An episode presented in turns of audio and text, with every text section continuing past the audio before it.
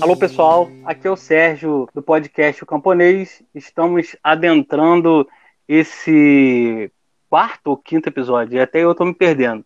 É, eu acho que é o quinto episódio. É, nesse episódio, onde nós vamos entrevistar uma pessoa muito especial, que é a Juliana Amato, que é tradutora, que trabalha também com escrita, publica seus textos no, no blog Microclima. Tem um, uma conta muito bacana, muito interessante no, no Instagram, muito inspiradora. É, eu conheci a Juliana, ela pode até me corrigir, mas conheci pelo Facebook. Eu acho que ela andava muito pela página do Dio, é, no bunker do Dio. Eu acho que ela andava muito, muito por lá nessa época, 2017, 2018. E também quando o professor Rodrigo Gurgel lançou um vídeo é, falando sobre o conto da Flannery O'Connor, né, Os Aleijados Entrarão Primeiro. Acho que foi a primeira vez que a gente trocou alguma, alguma palavra, não foi, Juliana? Oi, Sérgio. Obrigada pelo convite. Estou muito contente de estar num podcast. Eu adoro podcast, mas nunca tinha sido chamada para nenhum. Estou muito contente. É, eu acho que foi sim. Acho que foi no foi, na, foi lá por, por 2007, 2017, 2018 mesmo. Eu comentava uhum. bastante, trocava bastante, bastante texto, a gente falava bastante com o Dio sobre, enfim, filmes, as coisas todas também legais que ele fala. E também lembro desse, dessa análise do professor, que uhum. foi, foi também minha apresentação com é, a obra da Flannery por esse texto, mas a gente vai chegar lá daqui a pouco. É. a Flannery eu acho que é um link importante. Né? Muitas ideias sobre a Flannery, a obra da Flannery, um grande amigo Leonardo Bruno Galdino. Se eu pudesse, é. eu colocava nós três aqui para conversar juntos no, no, no, podcast, mas eu ainda não consegui fazer isso. Mas ele também é interessadíssimo na obra dela. Eu também sou, tenho muito interesse, muito embora eu seja apenas um, um leitor curioso e amador. Ai, mas eu acho que todo mundo, quando lê, fica tão impressionado que quer engolir ela, assim, quer saber tudo dela. Uhum. É porque é muito impressionante mesmo. Mas, enfim. Uhum. Então, Juliano, vamos começar aqui com as nossas perguntas. Né? É um prazer, uma alegria muito grande ter você aqui no podcast O Camponês. Você é uma pessoa que inspira muito, me inspira muito, sobretudo na sua conta do, do Instagram. Você tem uma trajetória aí como pessoa que lida com literatura, com mercado editorial, com tradução. Então, é, eu queria saber, Juliana, como é que isso tudo começou para você? Como é que se deu essa descoberta é, da vida intelectual? Quando é que você descobriu que isso era um chamado, que era uma vocação? Foi uma descoberta repentina ou você foi descobrindo paulatinamente? Sempre faço essa pergunta aqui. Você descobriu como se fosse uma epifania Sim ou, ou, como, ou foi uma descoberta realmente lenta, é, olhando, observando os sinais aqui, os sentimentos ali? Como é que foi isso? Então, eu não sei responder assim é, pontualmente. Eu vi no, eu ouvi no, no podcast do Igor Barbosa uma coisa que ele disse e eu acho que vou roubar para mim também, hum. que é alguma coisa sobre ter pensado desde sempre nessas questões é, de crescer pensando nisso, por exemplo, o que, que rege as ações dos homens, o que, quais são as perguntas que nos conduzem, é, que conduzem as pessoas, a humanidade, e, ou sempre ter um olhar meio voltado assim para o sentido das coisas. É, eu sempre cresci, eu, eu desde que eu me lembro de mim, eu tento perguntar, me pergunto essas coisas, eu tento investigar essas coisas muito mais nos livros, né? E de, acho que desde muito pequena também, eu tinha resolvido que eu queria trabalhar com livro, que eu queria trabalhar com revisão de texto, com tradução, no, já na escola, assim, e, e foi muito certo. Eu não, nunca duvidei do que eu tinha que fazer. É, mas acho que, que é isso daí. Mas só, assim, quando a, a, a respeito da descoberta da vida intelectual, eu nem sei se eu, se eu descobri isso, sabe? Se eu vejo isso como uma vocação, é, o que, que isso representa. Mas atualmente que eu tenho me esforçado mais para entender, é, para ver como as outras pessoas também pensam nisso, para tentar criar esses diálogos com outros textos e com outras pessoas. E aí que a gente conhece, né, as pessoas muito legais do Instagram e das redes sociais que a gente acaba é, dialogando, mesmo silenciosamente. E, enfim, como é que isso vai se incorporando na minha forma de viver, na minha forma de pensar, nas minhas ações. Eu acho que é uma coisa, é muito, muito recente para mim pensar nisso conscientemente. Uhum. Mas teve algum livro assim, quando você era muito nova, quando você era criança, você teve, caramba, é, tô lendo isso aqui, isso aqui me, me tocou as fibras mais profundas do meu ser, porque normalmente as pessoas têm, é, claro que esse não é um caminho de todo mundo, mas é, é, existe esse encontro com a literatura e você percebe tem alguma coisa ali que você que não vai te deixar pro resto da vida. Eu até comentava com o pessoal uhum. aqui para mim, isso se deu muito com, com, conscientemente com o Siddhartha, do Hermann Hesse.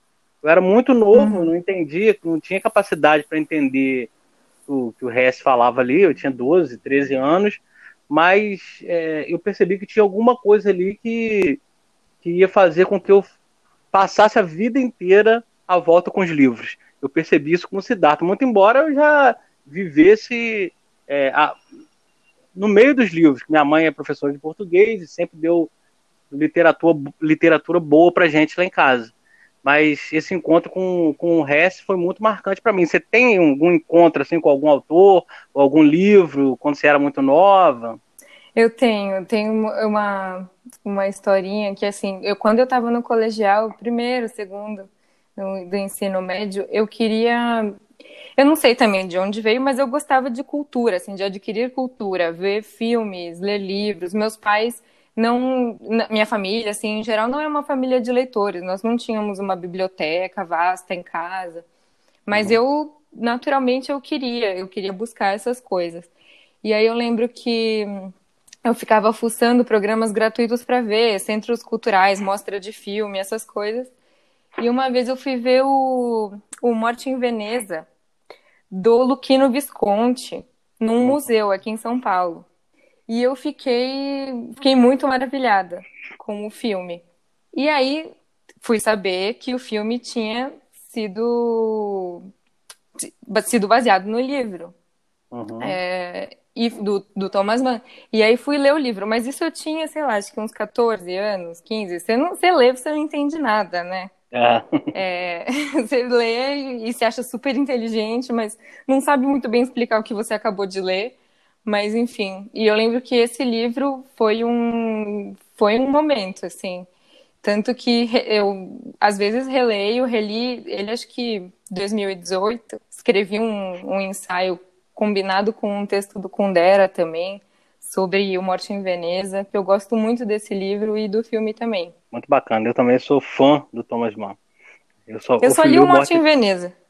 É, é. Não, eu li o Morte em Veneza mais tarde, mas eu li o A Montanha Mágica muito cedo. Aliás, eu li cedo daquela maneira que os jovens leem o livro. Leem e não entende nada. Eu costumo dizer que Sim.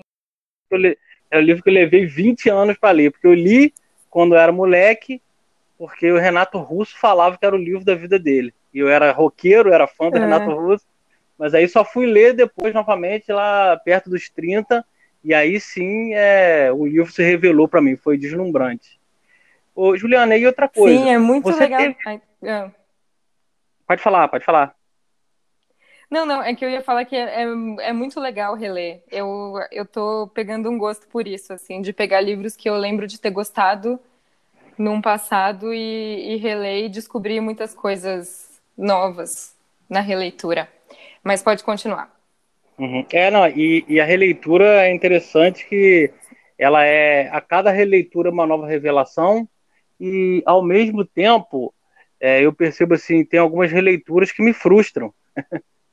eu é. gostava muito na juventude gostava muito dos beats, Kerouac, do Allen Ginsberg, do, do William Burroughs e depois quando eu fui ler mais adulto, mais formado, eu percebi que eu não gostava tanto assim. Não tinha tanta coisa ali que me dissesse, apesar do, do, do Kerouac ser uma referência para mim até hoje. Mas uhum. é, a releitura tem dessas também, né? Tem, uma, tem, tem também Sim. o lado da frustração. Mas enfim, é, o que eu queria te perguntar é o seguinte: você tem alguém, alguma pessoa que tenha funcionado para você como um mestre, como um guia né, nessa, nesse campo intelectual, alguém que, que tenha te guiado, que tenha te mostrado o que ler. Eu me lembro sempre, Juliana, do, de uma história que o Diogo Mainardi conta, que quando ele foi para Londres, né, ele foi estudar em Londres, o pai dele pagou uma faculdade cara para ele, mas lá ele descobriu o. Esqueci, vamos me fugir agora o nome do, do escritor. Mas ele descobriu lá um, um escritor é. e ele começou a ir na casa do, do cara e o cara começou a indicar para ele. Ele ia lá, passava uma tarde com o cara, conversava e ele falava só lê isso aqui. Aí ele voltava, eles batiam outro papo, o cara explicava para ele o, o, significado daquela literatura e assim ele passou os anos em Londres uhum. sem se dedicar à faculdade, mas recebendo ali uma formação robusta das mãos de um mestre. Você teve alguém assim que funcionou mais ou menos como isso?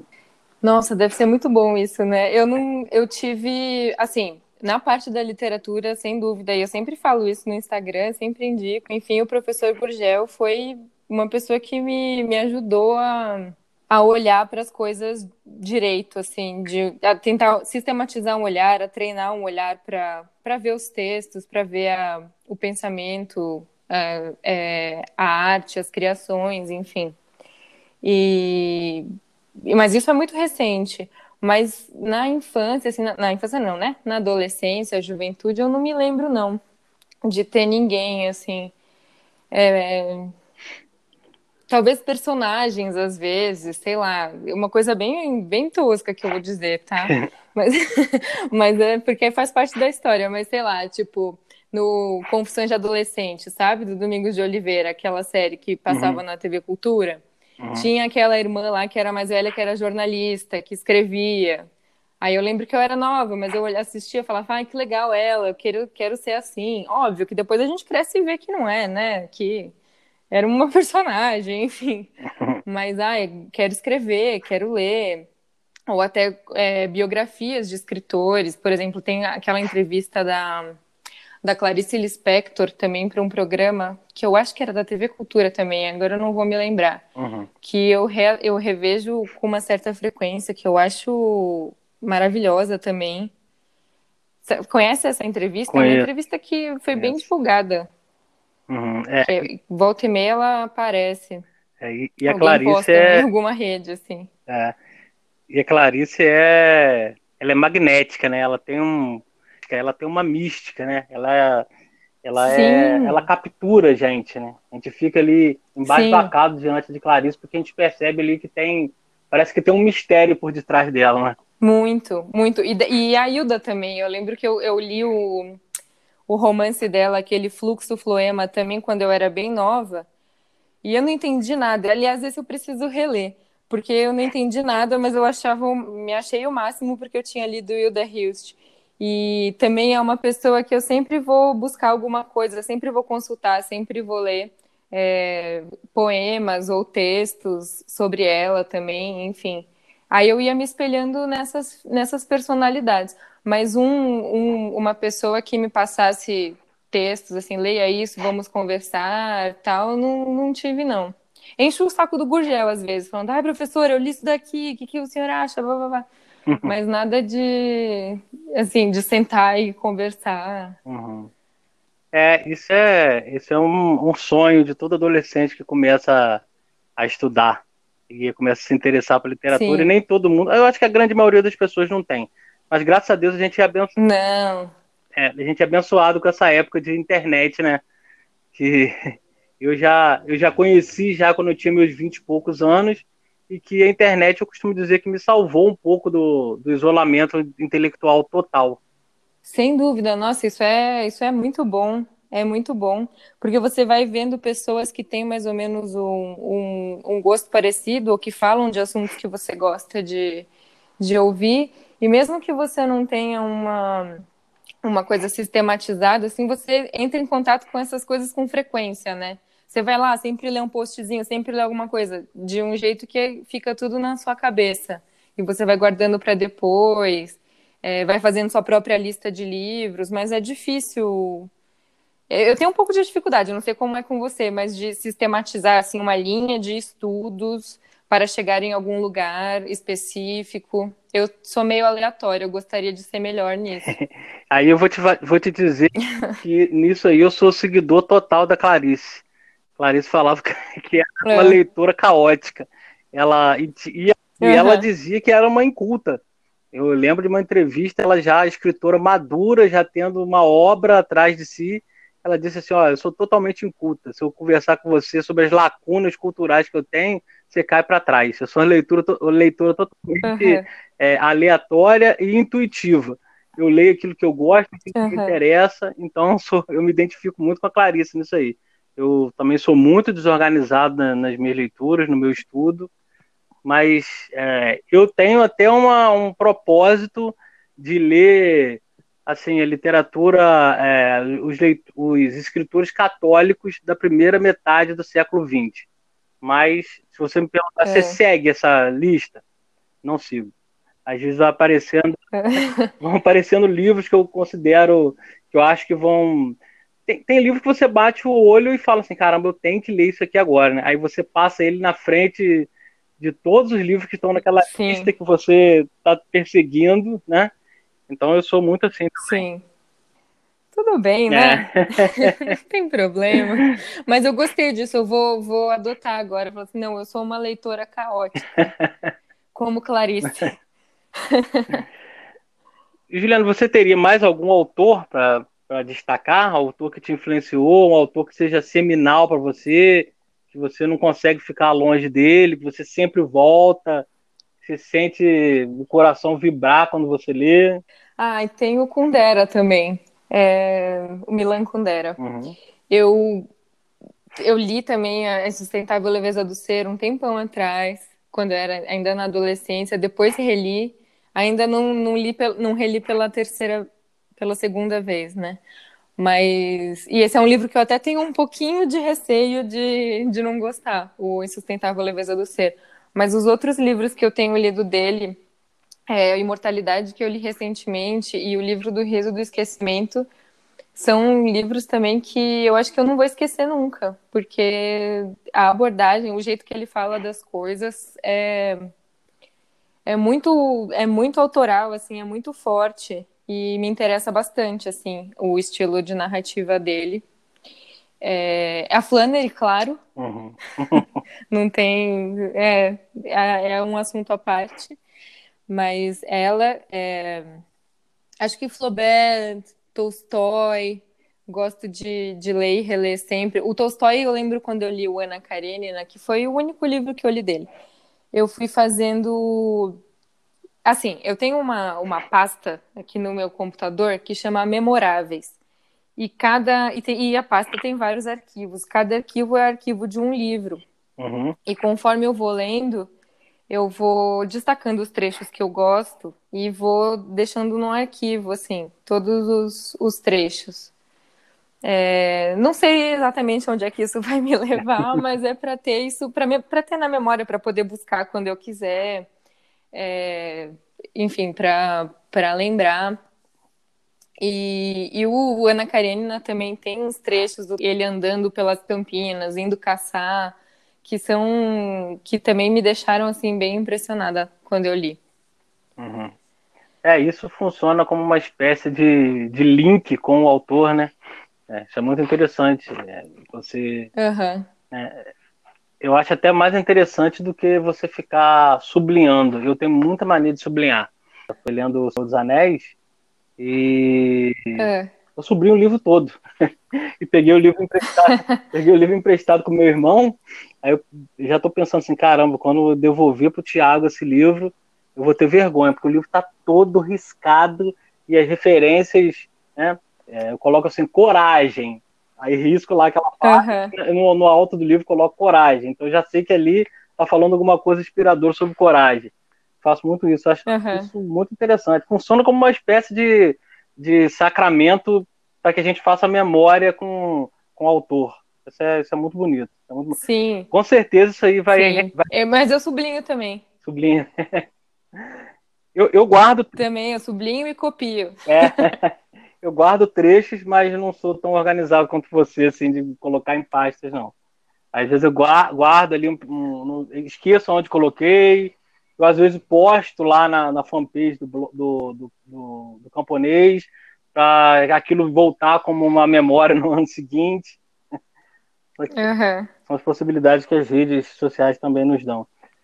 Ô, Juliana, outra coisa. Mas quando você for. Não, deixa eu só falar uma coisa. Pode falar. Quando você for devolver o livro para o seu irmão, foi do seu irmão que você pegou, né? Isso. O Senhor dos Anéis? Isso. Fala para ele que, que é, um, é um presente, que você turbinou a edição dele. tipo, tá, tá tunada. É verdade, é verdade. Tá muito riscado, muito escrito. Vai ser, eu acho que vou ter até que comprar outro para devolver para ele, para dar um novo para ele e ficar com aquele lá. Uhum, é, também. O Juliano. Fica difícil depois a outra pessoa pegar, né? É. E mexer no que a gente mexeu ali, tá tudo. Enfim. Juliano, você tem uma experiência acadêmica? Tenho. Eu fiz faculdade de letras na USP e com habilitação em português mesmo e literatura. E é, tenho essa experiência. Eu... Sim. Você acha que essa, essa experiência da academia é importante? Foi importante para você?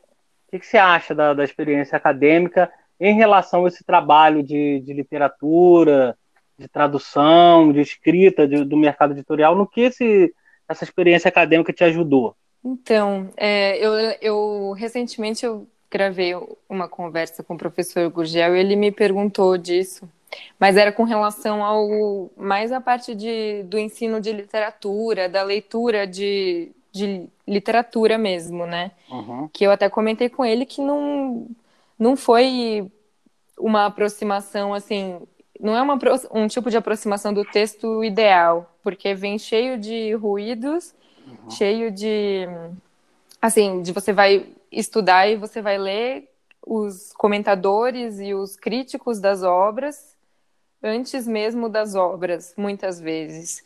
E aí não tem aquela aproximação do leitor com o texto só com o texto, né? Tem muito, muito barulho em volta. E a gente também não acaba não aprendendo muito a não ouvir esse barulho e a acessar o texto, por causa dessa falta de, de, de exercício mesmo.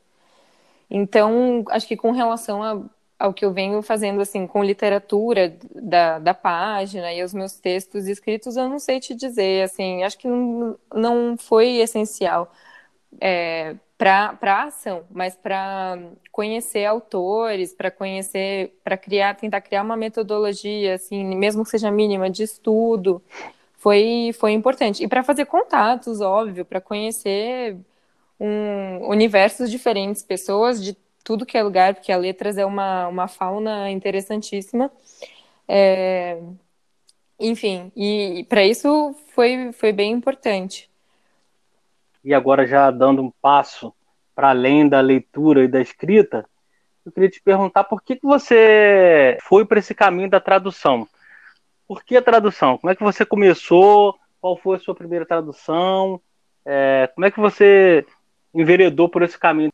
Tá, bem, eu já trabalhava já trabalhava há bastante tempo para o mercado editorial, fazendo revisão e preparação de texto, que são duas etapas, né, da, da produção do livro.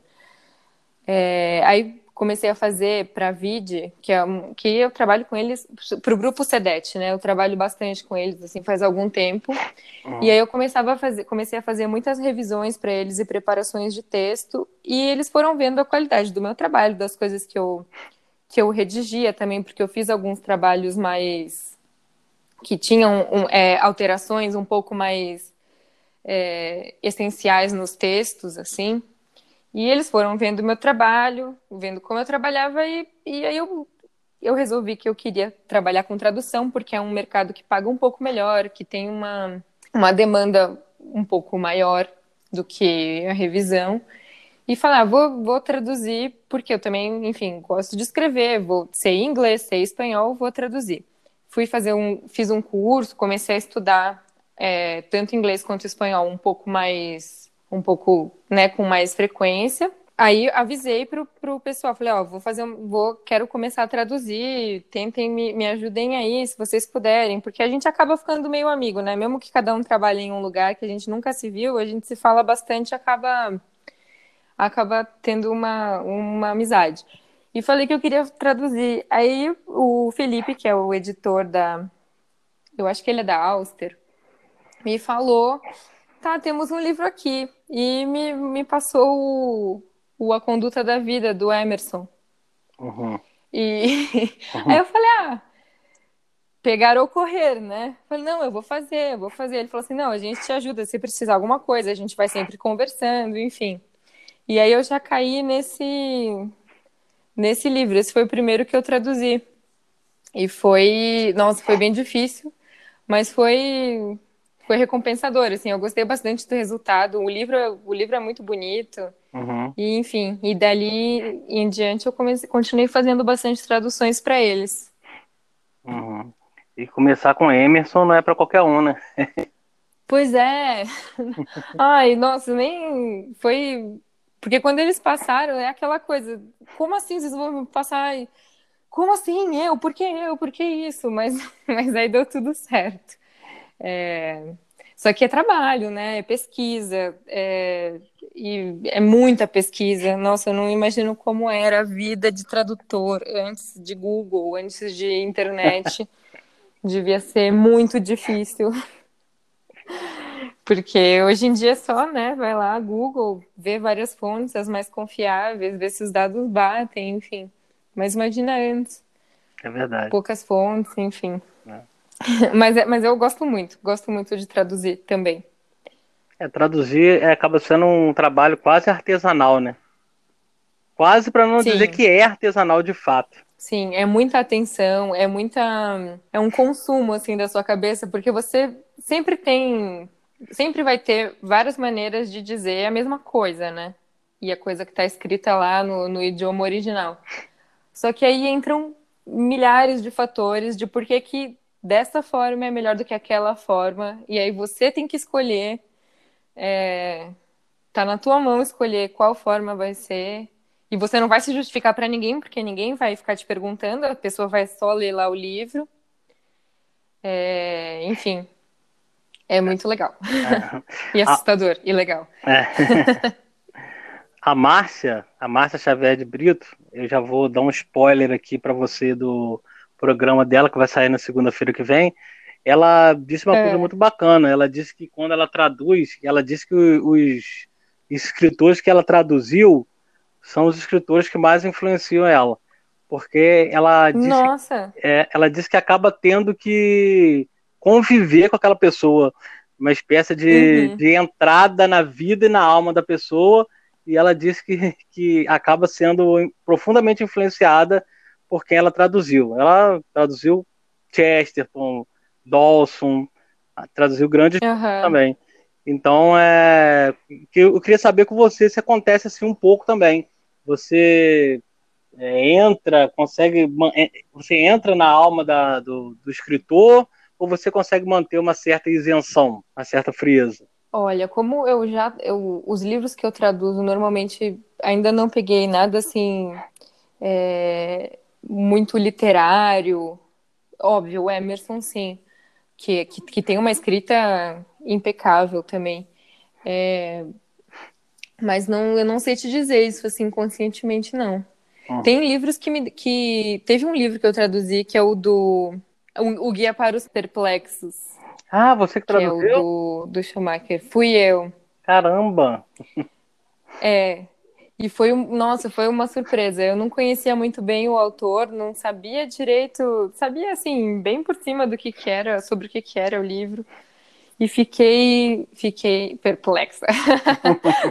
fiquei bem impressionada, porque também foi uma coisa que, que, que mexeu comigo, assim, porque ele diz, né, logo no começo do, do livro, e isso tem um pouco a ver, acho que com, com esse assunto da vida intelectual que, que você fala aqui sempre, que ele fala como depois do Renascimento o homem perdeu um, um pouco a visão de um eixo vertical que, que o guia na vida, né? Uhum. Vendo tudo num grande plano horizontal. e sem pensar na elevação, sem pensar no propósito maior. E, nossa, isso foi uma coisa que eu fiquei bem, bem impressionada também. Gostei muito do livro. Ah, é. Eu, sou, eu não li. Espero que tenha. É. Eu não li ainda, mas eu sou doido para ler esse livro porque eu gosto muito do padre James Shaw, que é um padre americano que morreu recentemente, um jesuíta. E ele, inclusive, foi amigo da Márcia Xavier de Brito. Eu gosto muito dele porque ele, ele é um cara assim, aficionado por listas. Então, o livro dele, os livros dele uhum. são muito profundos, ele é muito erudito, mas normalmente no final dos capítulos ele coloca uma lista: lista de livros para manter, manter a sanidade, lista de livros para não sei o que lá. E um dos livros que ele cita é, é, repetidamente é esse aí, O Guia para os Perplexos do, do Schumacher. É, eu já encontrei esse uhum. em inglês, mas eu não me aventuro a ler em inglês. Eu sei que saiu agora em português, mas não sabia que tinha sido você que traduziu. Então é uma grata para mim. Vou, vou ter que ir atrás desse. Ah, que legal. Espero que você goste. Ah, eu... porque. Com certeza eu vou gostar. É um livro Ai. que eu tenho. É, há muito tempo que eu tenho vontade de ler. Que legal. Hum. Juliana, você acha que existe uma formação intelectual mais adequada para as mulheres, autoras mais é, indicadas para as mulheres e autores mais indicados para homens? Eu, eu, lembro que algum tempo atrás eu vi muita gente dizendo que a Jane Austen, por exemplo, era uma autora para mulheres. E hoje eu vejo caras como o Rodrigo Simons, o Pedro Sete Câmara, indicando a Jane Austen, inclusive com indicações muito elogiosas, é, como uma introdução à literatura. Eles indicando para os caras começarem a ler literatura por Jane Austen. Existe uma literatura mais própria para as mulheres? Existe uma formação diferente para homens e mulheres? Ou você acha que isso tudo é uma, uma grande besteira? Eu, eu acho que é besteira. Eu acho que não, não tem. Talvez existam livros que vão dialogar mais, que, que, a, que, a, é, que o público feminino vai gostar mais pelo, pela forma, é, enfim. Mas, que, mas eu acho que todos é, podem ser lidos e aproveitados por, por, todo, por homens e mulheres, enfim. Não sei muito bem o que te dizer. Eu fiquei pensando nessa pergunta bastante, mas eu não, não sei. E o que, eu, o que eu mais pensei, na verdade, é de como da reação, né? Mas da reação das pessoas, diferente de homens e mulheres, quando estudam mais ou menos, ou estão começando a estudar, que homem gosta muito mais de debater, de confrontar as ideias e tal. Mulher é mais sossegada, talvez só mais receba o, o que ela está conhecendo e, e traz para um diálogo um pouco mais interior. Mas também isso é só o que eu vejo assim, o que eu observo na, na rede so, nas redes sociais, assim, no, nos círculos de amizade que eu tenho. É, mas quanto a, a ler para conhecer, eu acho que não. Eu acho que todos podem aproveitar essas leituras, porque tem muita coisa, né? É, mas tem, óbvio, tem algumas coisas que é meio, sei lá, que você lê e fala, ah, isso é, isso é livro de menino. Eu lembro que eu comentei recentemente com um amigo do Complexo de Portnoy, do Philip Roth, uhum. que eu falei, ah, não, isso é muito livro de menino, eu não gostei, não. mas, mas por li, óbvio que aproveitei informações, eu gostei de quando eu li, mas é uma coisa que você ah, não, isso não, não, não, não fala muito para mim, não. É, não. Mas talvez esteja cometendo uma heresia é, não. de falar isso, não sei. Eu concordo, eu acho que o mundo do, do Philip Roth é muito. É um mundo muito masculino, de fato. Ele é um escritor bem. Mas também não vejo. Não vejo que ele seja um escritor é, próprio para homens, não. Acho que as mulheres podem também é. aproveitar. Assim é. como o pessoal fala, a Adélia é uma, uma poeta, é uma escritora de dona de casa. Pô, que isso, eu acho. Uhum. Nossa, não. Eu não concordo de maneira nenhuma. A Adélia, é. é. eu sempre fui apaixonado por Adélia desde muito cedo. Sempre me fala muito. Né? A Clarice, por exemplo. Ah, Clarice é leitura, é leitura para mulheres. Não concordo. Uhum. Eu sou apaixonado por, pela Clarice. Agora, é óbvio. Sim. Se você, quando você vai ler Clarice, Adele, a Hilda, você percebe que ali uhum. tem uma, uma, sensibilidade feminina. É a sensibilidade. Sim, é outro. É, é uma voz diferente, né? E a Jane Austen também, os temas dela são muito femininos, né? Uhum. É um universo muito feminino. É... Mas qualquer um pode aproveitar, né? Uhum. Não, e aí engraçado é que a Flannery, né, muito embora ela seja feminina, mas os livros, os livros são tão brutais, né? E ao mesmo tempo Sim. tão, tão, é, nem sei o que dizer. A Flannery é, ela, ela é um, ela é um, ela vai ser uma estranha tanto para os homens quanto para as mulheres. Ela deixa a gente tão, tão soterrado e ao mesmo tempo tão espantado que É. ninguém se atreve a dizer se a Flannery é para mulher ou para homens. É verdade. É para os perplexos. É por os perplexos. E é, e é verdade, porque ela tem. Os personagens masculinos dela são muito marcantes. Uhum. Enfim. Mas, mas ah, eu acho que ela é era uma estranha até para ela mesma, né? É. Mas, mas, ah, não sei o que dizer dela, assim. Ela, para mim, é um mistério da minha vida, sabe? É. Quando você escolhe uma, um autor ou, ou uma pessoa e você fala assim, eu quero conhecer tudo dessa pessoa, eu quero conhecer tudo dessa autora. É, não tenho a mínima pressa, porque eu vou, no meio de uma leitura e outra, pego lá uma carta é, ou um conto. É, mas é uma coisa que, quando eu li, mexeu tanto comigo que, você, que, eu, que eu quero conhecer tudo dela, assim. Uhum. E eu admiro, eu acho a história dela é, é admirável, assim, é, é triste, é super melancólica, o lugar que ela morava, a, a, a, a condição dela, né? Uhum. E, ah, enfim, é uma coisa que eu quero estudar e, ler e escrever sobre o resto da vida.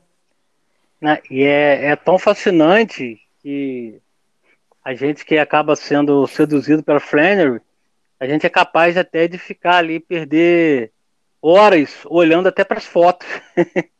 de tão fascinante, Sim, né? sim, sim. E, e ficar pensando como, como que ela pensava, né? Uhum. Isso, que, isso para mim é o mais. Isso, assim, isso também dos escritores que eu gosto, mas dela principalmente, porque as coisas que ela escreve são muito, são muito assombrosas.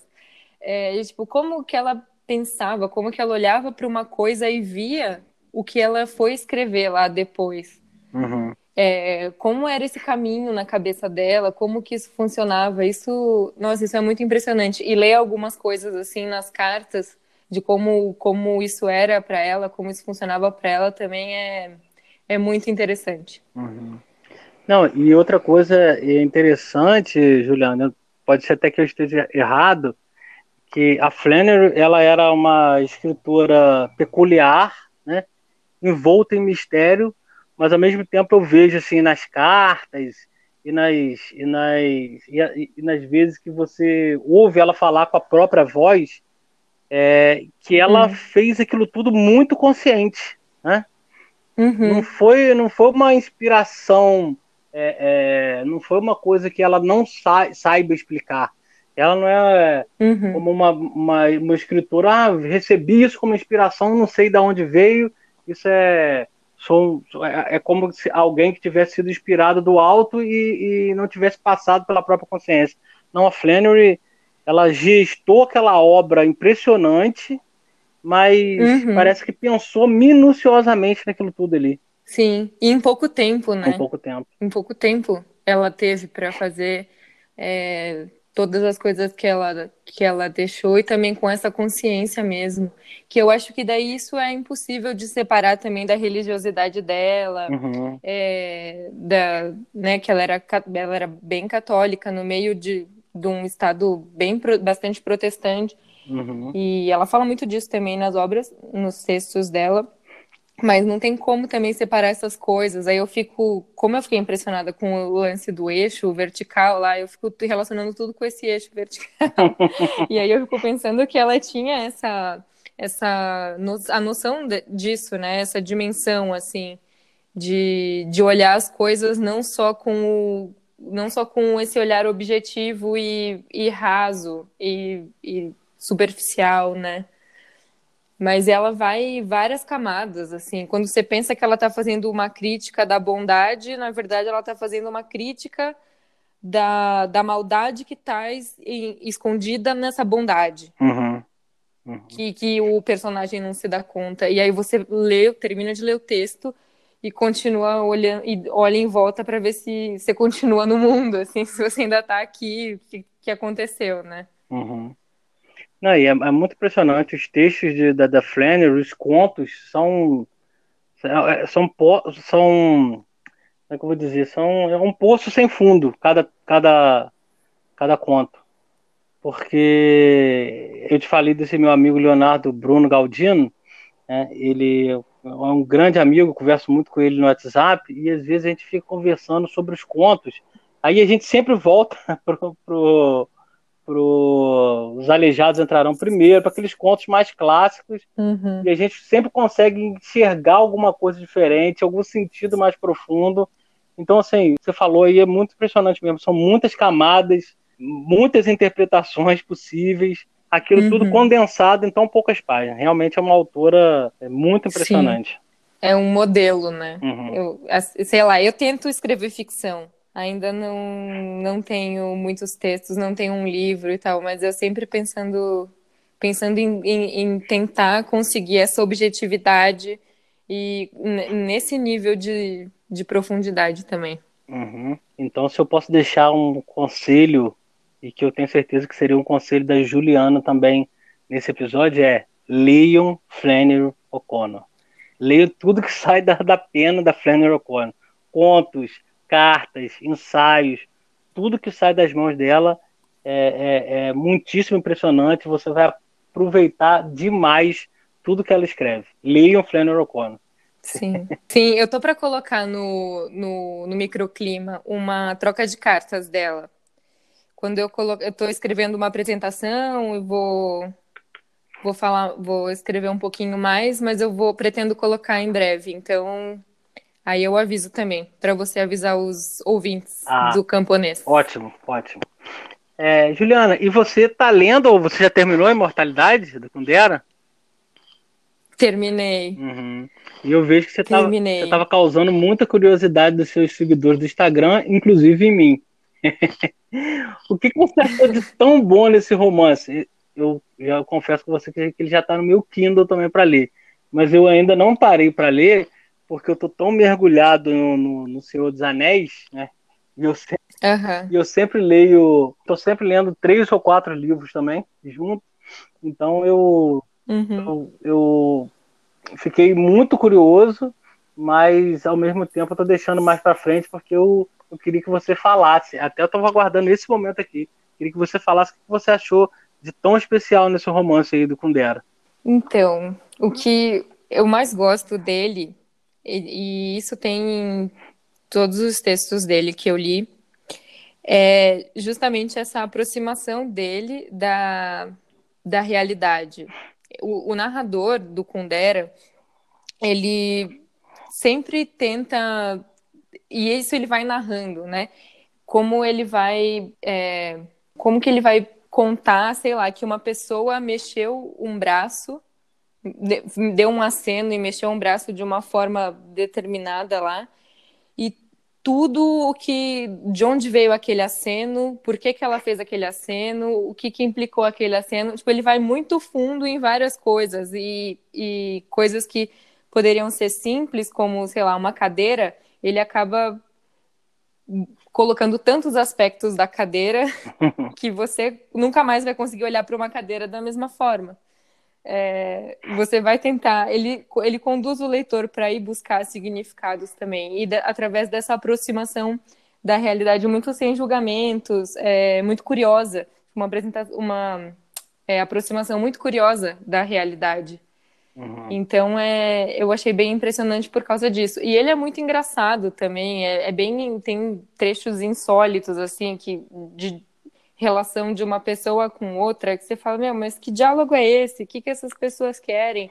Mas parece tão trivial e tão que as pessoas estão lá tão os personagens, né? é, faz tanto sentido para eles que você também vai, tá? É isso aí. O mundo é estranho mesmo e insólito. Uhum. Enfim, tem, tem essas coisas de, de interessante. E nesse a imortalidade tem bastante. Uhum. E você apreciou outros autores contemporâneos, Juliano? Tipo Hollebeck, ou Manuel Carré, ou qualquer um outro que, que tenha surgido aí nos últimos tempos? Talvez algum aí do algum brasileiro que tenha surgido, que você aprecia, que você gostaria de dar destaque? Eu li o, o Hulebeck, o Submissão. Uhum. Eu gostei bastante.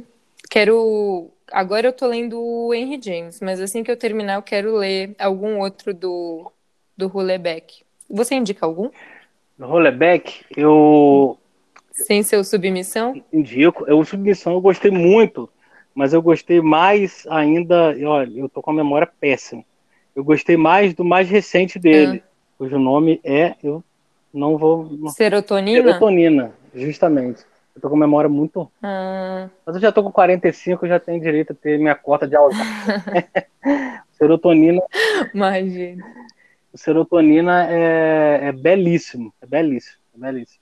O, o Submissão. É, legal. O Submissão é muito bom, mas eu acho que o. Pra mim, eu só li esses dois, não li outro, nenhum, nenhum, mais nenhum outro, tô precisando ler. Porque tem tanta gente falando tão bem dos livros dele, e eu, é. eu tô interessado, mas a gente fica assim, tem tanta coisa boa para ler uhum. que eu acabo pegando o rollback. Não, comigo. Pode falar. É. Eu acabo pegando sempre. Não, é que eu ia falar livro. Que... Eu, eu, sempre pego o último livro. A Submissão fez sucesso, eu leio Submissão. Aí agora lançou o Serotonina. Tá. Aí eu falei assim, cara, eu tenho que parar tudo que eu tô lendo pra eu ler o, o, o Serotonina, porque tá todo mundo falando dele. E realmente o uhum. é, é, eu acho que é, é, um salto em relação ao, ao submissão. Porque o serotonina, muito embora tenha aquela, tenha aquela linguagem dele que é sempre expressa o niilismo dessa geração, mas tem, uhum. tem um. Eu não vou entregar, mas tem uma questão ali de, de esperança, uhum. de redenção, tem uma beleza a mais. E aí cai muito nisso aí uhum. toda essa abertura para verticalidade. É, é, é, incrível, é incrível, muito tá. incrível. Ah, eu vou pegar depois. Mas o, o que aconteceu, assim, depois que eu comecei a. Quando, depois que eu fiz a oficina do Gurgel, que eu comecei a estudar com ele, a seguir as postagens, enfim, ler o que ele escreve, eu não. Não é que não é uma uma barreira assim com coisas novas, mas eu acabei indo muito no século XIX, eu acabei ficando no século XIX por gosto também. Uhum. Mas agora eu preciso sair um pouco, né? Porque tem que ler umas outras coisas. eu parei lá no século XIX adorando, mas tem muita coisa para ler também. É, tem muita Mas fiquei, nossa, lendo muita, muita Jane Austen, o Henry James também, que eu, que eu gosto demais. Enfim, agora eu vou, vou atrás desse rollback, é o próximo. É, ele é, ele é muito bonito. E rapidinho, você lê rapidinho. É, eu sei que, que eu, me parece que você gosta de, se, de demorar nas leituras, né? Mas o rollback é... Ah, eu sou muito lenta. É. Mas, por exemplo, O Senhor dos Anéis, que eu tô lendo agora, eu tô fazendo uma, uma leitura muito saboreando mesmo. É, eu também tenho muito essa mania de, de é, eu tenho a impressão de que o tempo está escorrendo pelos dedos e eu preciso ler o máximo possível das obras que eu tenho. É, meu Kindle vive cheio de obras que para mim são referências, eu tenho que ler aquilo tudo ali. Mas eu acabo me uhum. deleitando tanto no, no, no, Tolkien que a minha lista de leituras desse ano vai ser bem pequena, porque, sei lá, né, uhum. essa pandemia aí, sei lá, vai ver que eu vou embora até o final da pandemia, eu não posso ir embora sem aproveitar o máximo. Ah, imagina. é. Brincadeira. É... Não, não vai não. Mas o pior é que é, é, conseguir também, né? Porque eu não sei se está acontecendo com você, mas comigo tá um pouco de não conseguir me concentrar muito, não. De apesar de estar em casa, eu sempre estive em casa, né? Sempre trabalhei em casa, enfim mas parece que mudou alguma coisa no ar, que é que ficou muito difícil de se concentrar, de sentar simplesmente para ler, sabe? Você quer saber o que está acontecendo, você quer ler opiniões das pessoas. Uhum. É, enfim. Então. Mas vamos sobreviver. É, não, o que, o que justamente me tirou disso aí, Juliano, foi o Tolkien. Foi o Tolkien. Eu comecei a ler o Tolkien, eu consegui sair dessa, dessa dispersão. Realmente, no começo da pandemia, eu fiquei, eu tive que ficar uns dias em casa, a gente parou aqui, eu, eu trabalho no escritório, uhum. então nós paramos aqui, ficamos uns 15 dias em casa, e nesses 15 dias eu falei, opa, vou aproveitar, vou ler muito. Mas eu não conseguia ler. É. Pegava para ler e, e, e, eu tinha dado uma parada no Tolkien também. Então eu resolvi falar assim, ah, vou ler o Tolkien, que o Tolkien, até escrevi um pouco sobre isso, o Tolkien é um tanto escapista. As pessoas me perguntam, uhum. o Tolkien é escapista? É, é um pouco sim, porque você acaba, ele, ele é muito bom nessa, nesse negócio de construir um mundo. E você, quando começa a ler o Tolkien, é. você começa a habitar aquele mundo. Então ele é um pouco escapista mas ao mesmo tempo ele te devolve para a realidade. Né? Porque o Senhor dos Anéis tem muito isso de estar tá vivendo o fim de um tempo, de estar tá vivendo numa era catastrófica, deles estarem caminhando é. É, é, a cada dia em direção é, ao inferno para poder destruir o anel, etc. E tal. Então tem muito, muito paralelismo com o que a gente está vivendo hoje. Então, ao mesmo tempo que ele é escapista, o Tolkien é um mestre, para mim é um dos escritores mais absurdamente fantásticos, ele te devolve para a realidade e de uma maneira muito sábia, ele te devolve com paz. O Tolkien tem uhum. dado muito a viver esse tempo de pandemia, esse tempo de quarentena. Juliana, então. Nossa, foi uma boa propaganda, porque eu nunca li. É. Nunca li Tolkien, fiquei curiosa agora. É. Vale a pena, vale a pena. Mas quem tem que falar aqui é você, né? Mas a gente já acaba que a gente já está chegando ao final, a gente já está conversando há quase uma hora. É. é uma alegria muito grande gente. ter conversado com você. E a gente já está marcando esse encontro aqui já é, há algum tempo. Um tempinho. É, e, é, para mim é uma alegria muito grande trocar ideia com você. Me senti muito à vontade, né? Você é uma pessoa muito simples. É, o que eu gosto, é, Juliana, nesses bate-papos, é, é, que a gente consegue manter aqui um ar não professoral. A gente acaba Sim. mantendo um bate-papo entre amigos. Né?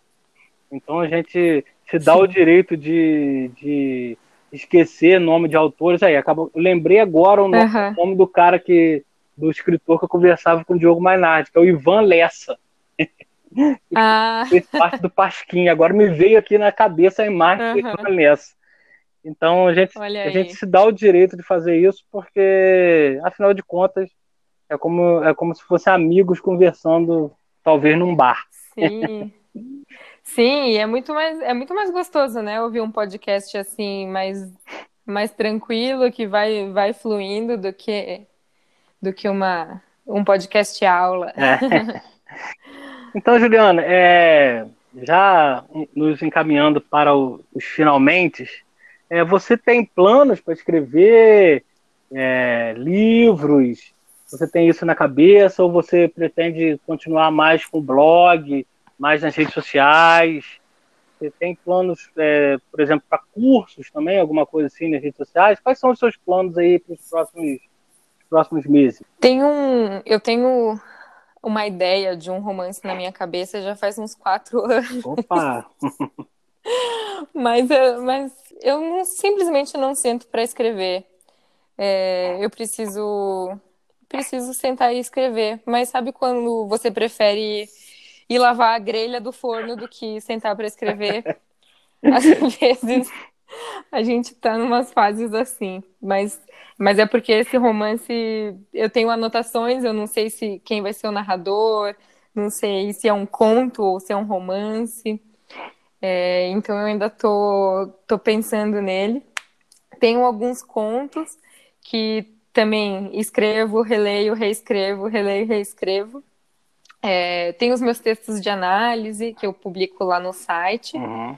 E, e, e, isso, assim, de ficção eu não tenho. Eu tenho um livrinho publicado que foi publicado em 2011, uhum. já faz algum tempo, mas não recomendo, brincadeira.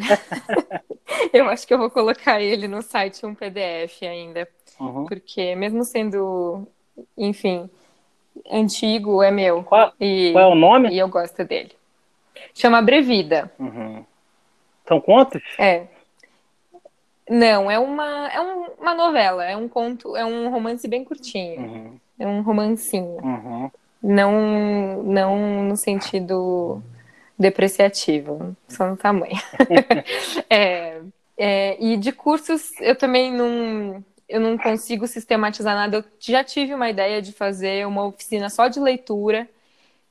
Tipo, vamos sentar e ler um conto presencialmente, assim, e aí depois falar um pouco sobre ele, é, ou presencialmente, né, ou online, mas não, nunca consegui desenvolver assim uma lista de contos ou como fazer esse curso, se eu faria online, se eu faria presencialmente, quer dizer, agora tem que ser online, né? Uhum. Mas mas nunca consegui. Tenho vontade porque eu acho que eu gostaria de tentar passar para as pessoas que gostam de ler e, ou que que querem aprender a ler melhor, né? Porque pessoas já me perguntaram assim de como como ler e, e o que em que prestar atenção, é, tentar entender por que, que as pessoas gostam de tal conto ou de tal história, enfim. Eu tinha, eu tenho isso em mente já há algum tempo, mas nunca consegui sistematizar. Uhum. Porque as coisas aqui levam muito tempo. Tipo, eu tenho uma ideia, daí ela só vai acontecer anos e anos depois. Uhum. então, talvez é, em 2030 tenha uma oficina de leitura de contos da Juliana Mato. é, mas essas, essas oficinas assim, é, que são bem informais, elas são muito bacanas. Eu acho que se você conhece, você conhece o Cadão Volpato? Conheço de nome. Conheço. Então, Cadão Volpato é, eu, eu conheci como vocalista do grupo Fellini. É, ele uhum. escreve também e ele dá uns cursos de, sobre literatura, né, e ele pega, tipo assim, é, é, livros baseados, é, livros que inspiraram canções de rock. Aí ele pega ali é. 10 livros e ele dá o curso assim, ah, hoje nós vamos falar de tal livro que inspirou a canção do Bob Dylan. Como ele é músico, e ali sei lá, o Bob Dylan leu o Rambo, aí ele faz esse link, né, como que o Rambo inspirou a obra do Bob Dylan, e é mais um bate-papo ali com pessoas interessadas. Eu acho que esses cursos assim são bem bacanas. Parece... Que legal. É, eu vou, vou olhar para ver é. como ele faz. Parecem que, parecem que são despretensiosos, mas é, você fica imerso ali numa, numa, num bate-papo sobre cultura você às vezes acaba apreendendo muito mais ali do que numa aula, é, uma aula expositiva, talvez, né? Uhum. Eu gosto muito disso. Sim, sim, também. É, então, Juliana. Que legal, eu gosto também. É, não, eu, eu gosto. Já tinha pensado também de tentar fazer para para oferecer em escola para adolescentes do ensino médio, mas aí eu não sei se eu tenho tanta energia assim. É. Também. Trabalhar com adolescente não é fácil, né? É, é. Puxado. Uhum. Mas deve ser interessante também. Uhum. Uhum. É, a gente precisa, é, é, com os adolescentes, que eu vejo assim, que a gente precisa é, é, fazer com que eles descubram naquilo que eles são interessados. Porque muitas vezes eu vejo que eles uhum. são desinteressados porque ninguém apresentou para eles ainda. É, Sim aquilo que desperte o interesse. Nós, a nossa geração, sim, é isso. É, a nossa geração é, é, foi abençoado com o início da internet. Eu pelo menos peguei uma, uma boa efervescência cultural na internet, na época dos blogs, no começo do Facebook, sabe? Muita gente lendo, sim. muita gente publicando. É, só não aprendeu muito ali quem não quis. Né? Mas, uhum, é verdade. É, eu vejo que é verdade. E hoje isso aí já passou um pouco, então vejo os adolescentes assim bem desinteressados.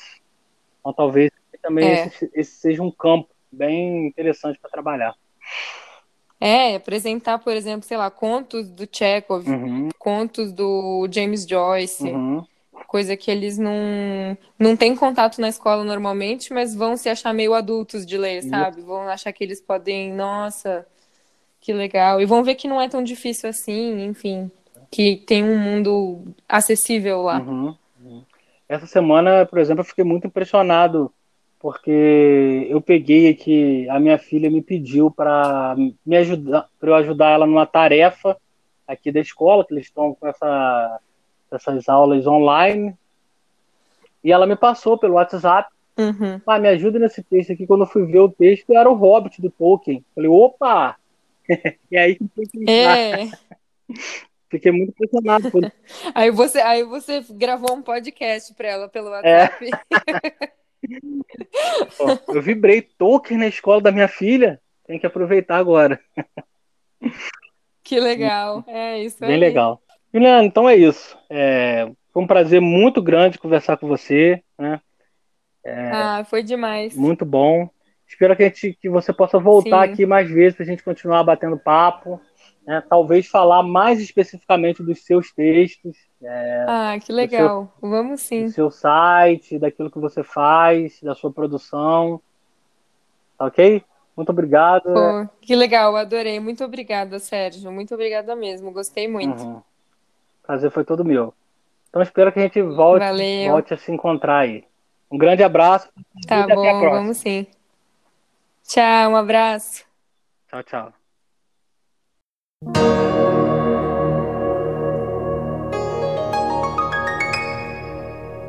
Então, pessoal, hoje eu conversei com a tradutora e escritora Juliana Amato.